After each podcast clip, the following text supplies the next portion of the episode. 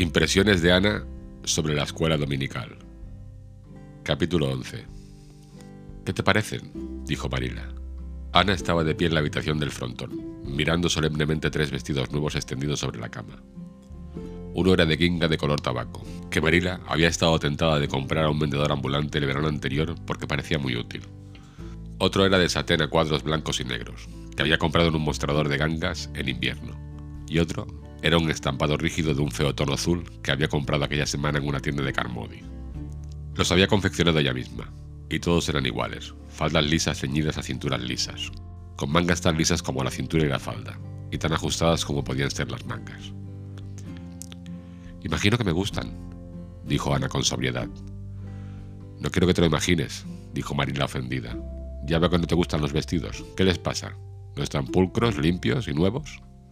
Sí, entonces, ¿por qué no te gustan? No son bonitos, dijo Ana de mala gana. ¿Bonitos? resopló Marila. No me preocupé por conseguir vestidos bonitos. No creo en mimar la vanidad, Ana, te lo aseguro.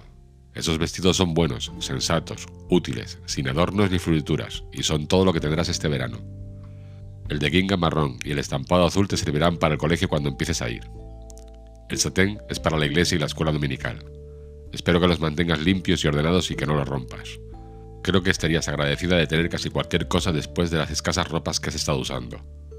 Oh, estoy agradecida, protestó Ana. Pero estaría mucho más agradecida si hicieras uno con mangas abullonadas. ¿Las mangas abullonadas están tan de moda ahora? Me encantaría, Marila. Llevar un vestido con mangas abullonadas. Bueno, tendrás que conformarte sin tu emoción. No tenía material para gastar en mangas abullonadas. De todos modos, me parecen ridículas. Prefiero las sencillas y sensatas. Pero prefiero parecer ridícula cuando todo el mundo lo hace que sencilla y sensata yo sola, insistió Ana con tristeza. Confía en ti para eso. Bueno, cuelgas esos vestidos cuidadosamente en tu armario y luego siéntate y aprende la lección de la escuela dominical. Mañana irás a la escuela dominical, dijo Marila desapareciendo escaleras abajo con gran enfado. Ana apretó las manos y miró los vestidos. Esperaba que hubiera uno blanco con mangas abullonadas, susurró desconsolada. Recé por uno, pero no lo esperaba mucho por ese motivo. Supuse que Dios no tendría tiempo de preocuparse por el vestido de una huerfanita. Sabía que tendría que depender de Marila para conseguirlo. Bueno, afortunadamente puedo imaginar que uno de ellos es de muselina blanca, como la nieve, con precisos volantes de encaje y mangas de tres puños. A la mañana siguiente, los avisos de un fuerte dolor de cabeza impidieron a Marila ir a la escuela dominical con Ana. Tendrás que bajar a llamar a la señora Lynn, Ana, le dijo. Ella está encargada de que entres en la clase correcta. Cuida de portarte bien. Quédate a predicar después y pídele a la señora Lynn que te enseñe nuestro banco. Aquí tienes un centavo para la colecta. No mires a la gente y no te muevas. Espero que me cuentes el texto cuando vuelvas a casa. Ana salió irreprochablemente, vestida con el rígido satén blanco y negro que, si bien era decente en cuanto a la longitud y ciertamente no se prestaba a la acusación de escatimar, se las arreglaba para resaltar cada esquina y ángulo de su delgada figura.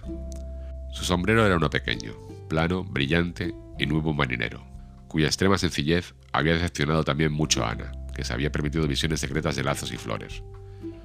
Estas últimas, sin embargo, le fueron suministradas antes de llegar al camino principal, pues, al encontrarse a mitad del camino con un dorado frenesí de ranúnculos agitados por el viento y una gloria de rosas silvestres, Ana se apresuró a adornar generosamente su sombrero con una pesada corona de ellas. Fuera lo que fuese lo que los demás hubiesen pensado del resultado, Ana quedó satisfecha y avanzó alegremente por el camino, sosteniendo con orgullo su rubicunda cabeza adornada de rosa y amarillo. Cuando llegó a casa de la señora Lynn, ésta ya no estaba. Ana no se amalinó y siguió sola hasta la iglesia. En el pórtico se encontró con una multitud de niñas, todas más o menos alegremente ataviadas de blanco, azul y rosa, que miraban con ojos curiosos a aquella estrella en medio de ellas, con su extraordinario adorno en la cabeza. Las niñas de Avonlea ya habían oído historias extrañas sobre Ana. La señora Lynn decía que tenía un carácter horrible. Jerry Watt, el chico contratado en Tejas Verdes, decía que hablaba todo el tiempo, consigo misma o con los árboles y las flores como una loca. La miraban y cuchicheaban entre ellos detrás de sus camisetas. Nadie le hizo insinuaciones amistosas, ni entonces ni más tarde, cuando terminaron los ejercicios de apertura y Ana se encontró en la clase de la señorita Robertson. La señorita Rogerson era una señora de mediana edad que había enseñado en una clase de escuela dominical durante 20 años.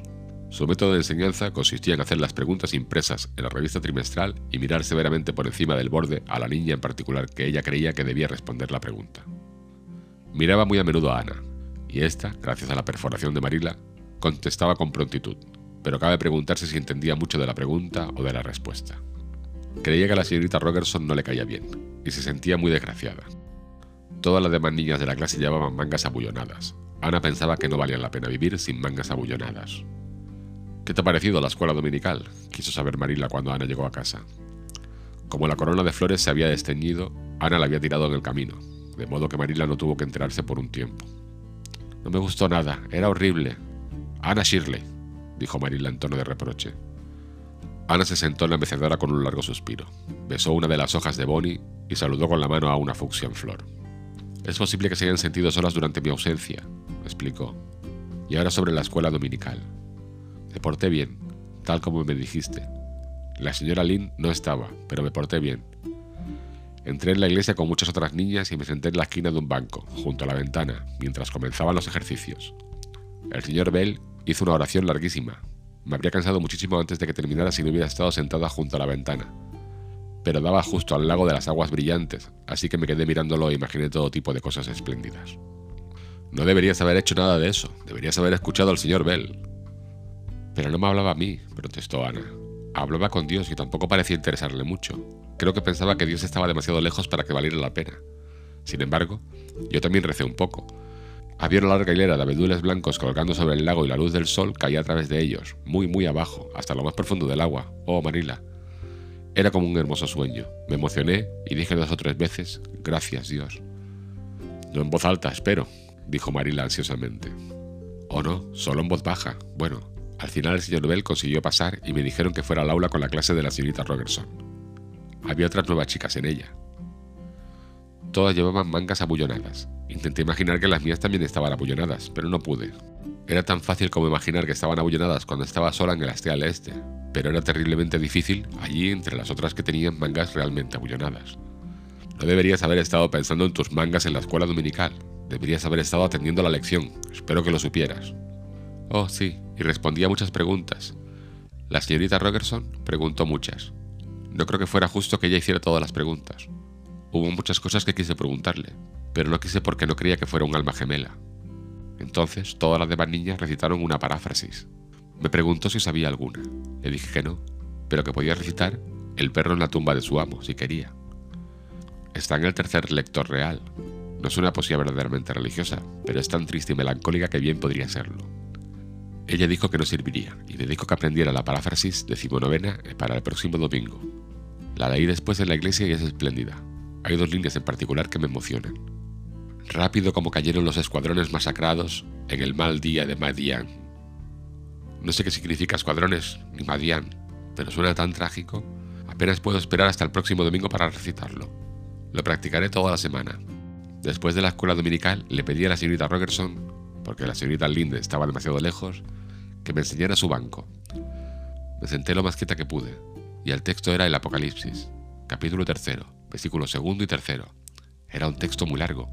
Si yo fuera ministro elegiría los cortos y ágiles. Además, el sermón era terriblemente largo. Supongo que el ministro tuvo que adaptarlo al texto. No me pareció nada interesante. El problema con él parece ser que no tiene suficiente imaginación. No lo escuché mucho, solo dejé correr mis pensamientos y se me ocurrieron las cosas más sorprendentes. Marila sintió impotencia de que todo esto debería ser severamente reprendido. Pero le estorbaba el hecho de innegable de que algunas de las cosas que él había dicho, especialmente acerca de los sermones del ministro y de las oraciones del señor Bell, eran lo que ella misma había pensado realmente en el fondo de su corazón durante años, pero a lo que nunca había dado expresión.